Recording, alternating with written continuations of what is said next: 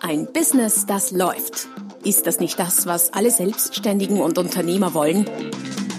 Neue Kunden, mehr Umsatz und vor allem mehr Einkommen. Und das fast wie von selbst?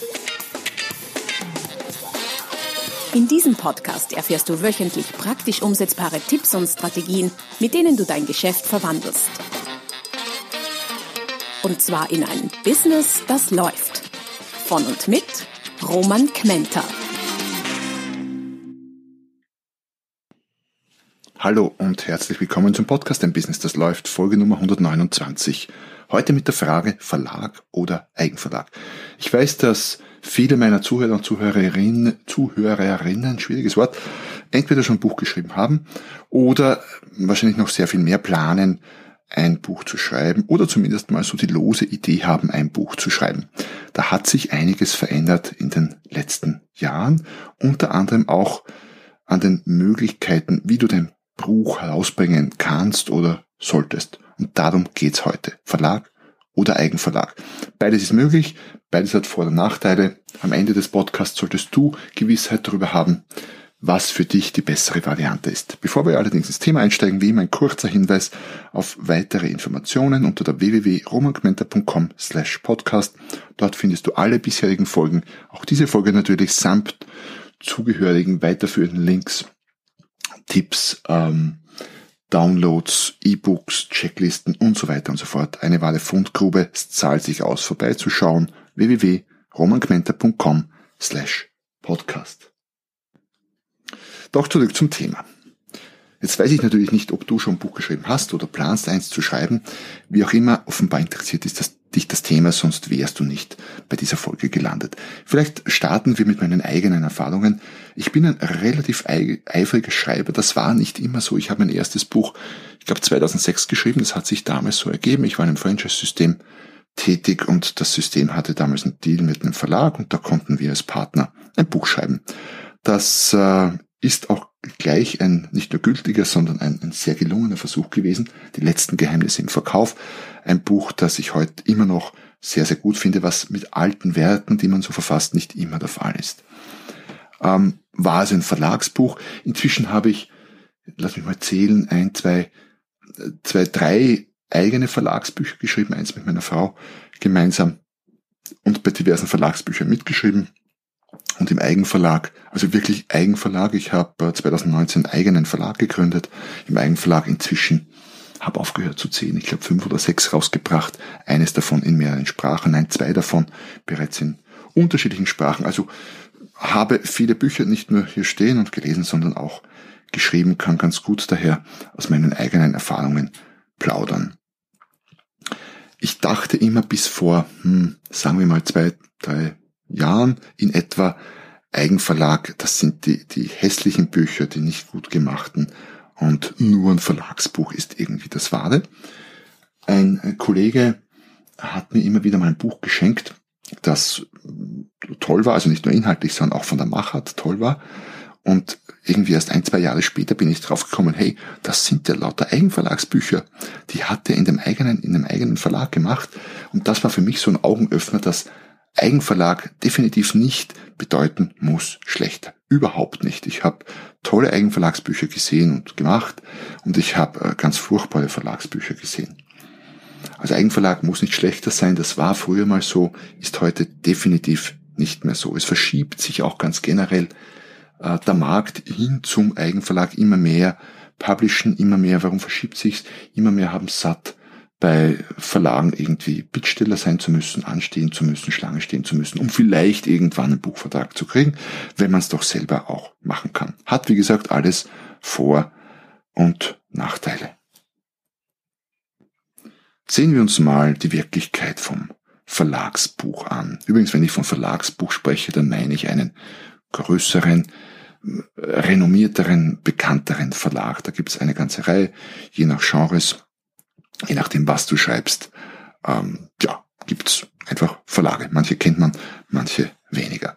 Aber was ist die Wirklichkeit in der Zusammenarbeit mit einem Verlag oder auch im Rausbringen von Büchern mit Verlagen?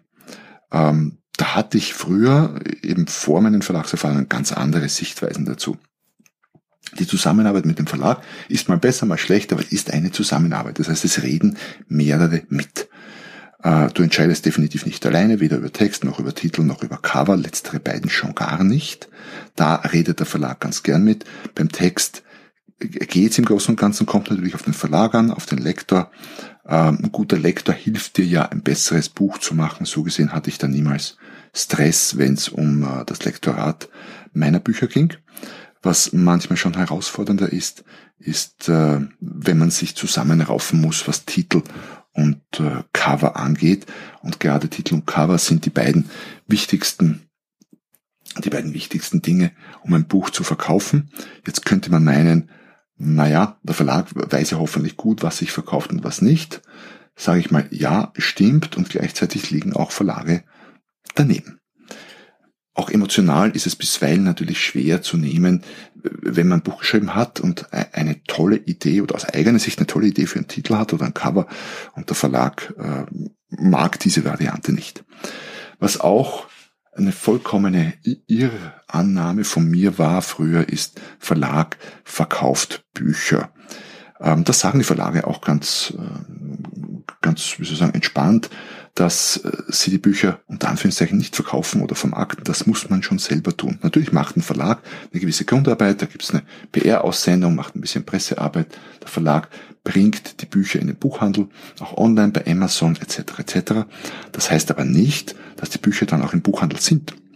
Bei den meisten Verlagen, bei den meisten Büchern, also wo, wo es um Nischen geht, in den Bereichen, wo ich zum Beispiel schreibe, im, im Wirtschaftsbereich, Business, Marketing, Verkauf, hat nur ein Bruchteil der Buchhandlungen ein Buch dann vor Ort. Die größeren ja, wobei die größeren werden auch weniger in den letzten Jahren. Und wenn dein Buch da ist, dann äh, wäre es auch falsch zu glauben, das steht da ewig rum. Buchhändler sind äh, durchaus zu Recht äh, relativ, ähm, wie sagen, kur kurzatmig, was die Verweildauer der Bücher bei ihnen anlangt anbelangt. Das hat auch damit zu tun, dass Buchhändler die Bücher an die Verlage oder an die Vertriebe zurückgeben können. Das heißt, ein Buch, wenn es nicht wirklich ein echter Bestseller ist und ein Longseller, dann ist ein Buch, wenn es drin ist, auch dein Buch oder mein Buch, wenn es drin ist im Buchhandel, typischerweise nach sechs Wochen auch schon wieder draußen. Wenn nicht verkauft draußen, dann eben zurückgegeben draußen. Also auch das äh, lässt die schöne Fassade des Verlagsbuches, wo man dann in jeder Buchhandlung drinnen ist, ein bisschen bröckeln. Heißt nicht, dass es nicht geht, heißt nicht, dass es nicht Bücher gibt, die auch sehr, sehr lange im Buchhandel stehen. Wenn man so entschreibt, wenn du so entschreibst, Hut ab, gratuliere. 99, irgendwas Prozent der Bücher schaffen es allerdings nicht so lange. Daher stellt sich die Frage, Verlag oder Eigenverlag. Das hängt von mehreren Faktoren ab.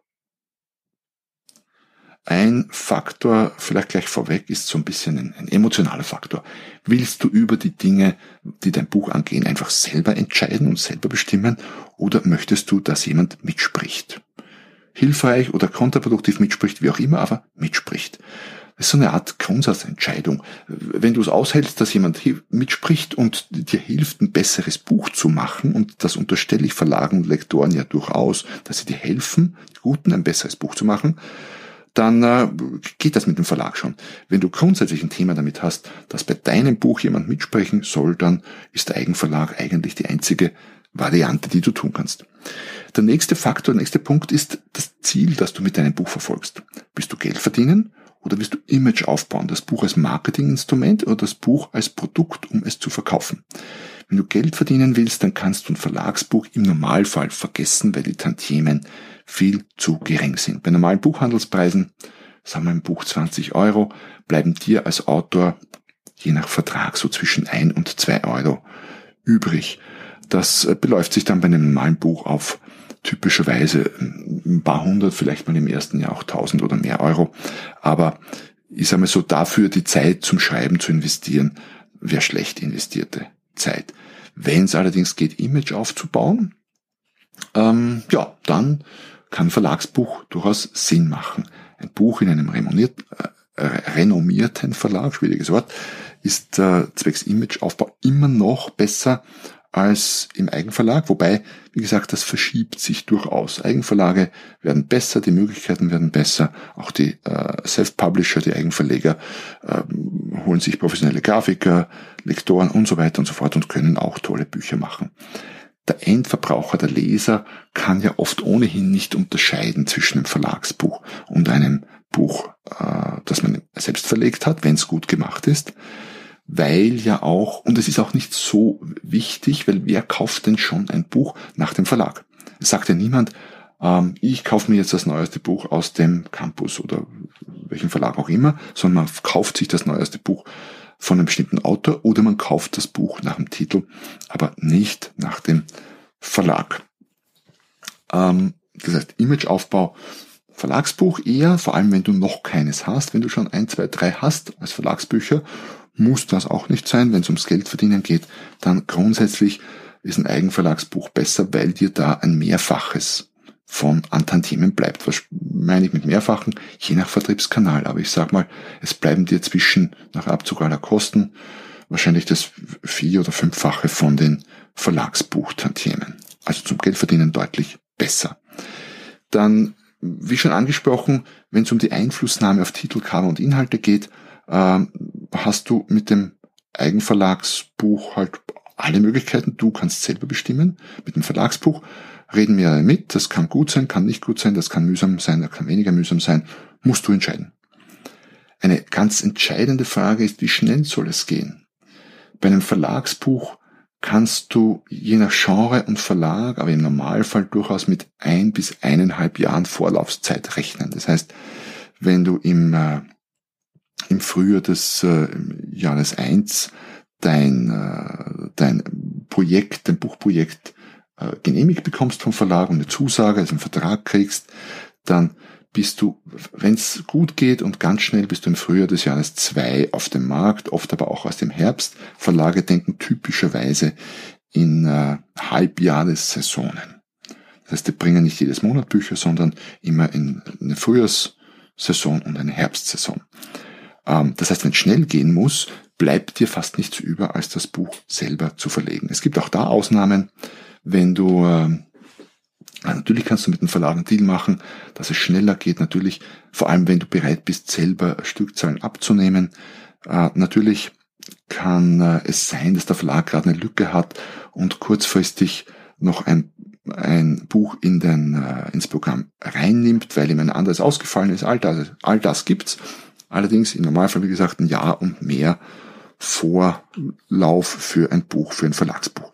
Bei einem Eigenverlagsbuch, das kannst du im Prinzip ab dem Moment, wo das Buch fertig ist und äh, und äh, das Layout steht und die, die, das Cover steht, kannst du es im Prinzip innerhalb von zwei, drei Tagen auf dem Markt haben, vor allem digital. Dann ist es auch eine Frage der Distributionskanäle welche Vertriebskanäle sind für dein Buch wichtig. Online ist, behaupte ich mal, sowieso für jedes Buch heutzutage äh, wichtig. Online heißt ja nicht nur äh, digital, sondern kann ja auch analog sein, also auch im Print. Wenn man zum Beispiel über Amazon direkt publiziert, kann man das als äh, E-Book im Kindle-Format oder auch als Softcover-Buch machen. Ähm, das ist die eine Sache. Das zweite und relevante ist der Buchhandel. Willst du im Buchhandel sein? Also online kannst du selber machen. Äh, da gibt es verschiedenste Plattformen, nicht nur Amazon, wo du selber als Self-Publisher online publizieren kannst, und zwar digital wie auch gedruckte Bücher. Das zweite ist äh, der Buchhandel. Wenn du im Buchhandel sein willst, dann geht das theoretisch zwar auch als Self-Publisher, äh, wenn du eine gültige ISBN hast, dann kann der Buchhandel dich bestellen. Allerdings, die Buchhändler sind werden überflutet von neuen Büchern. Kein Buchhändler kann jemals die Flut von neuen Büchern aufnehmen, die äh, jede Woche auf den Markt kommen. Daher muss der Buchhändler selektieren und daher wird er typischerweise nicht auf Bücher zugreifen, die im Eigenverlag rausgekommen sind, weil er ausreichend Bücher angeboten kriegt von den Vertrieben der Verlage, der größeren Verlage vor allem. Das heißt, wenn es dir wichtig ist, die Buchhandel zu sein, führt heutzutage fast kein Weg an einem Verlagsbuch vorbei. Allerdings ist es nicht, ist es für viele Bücher nicht wichtig, im Buchhandel zu sein. Wenn du äh, Belletristik schreibst, also Romane und dergleichen Kochbücher, ja, dann macht der Buchhandel wahrscheinlich sehr viel Sinn. Äh, in gewissen Sachbuchkategorien durchaus auch, wie gesagt, Kochbücher, sehr breite Lebensratgeber für, eine, für ein breites Zielpublikum.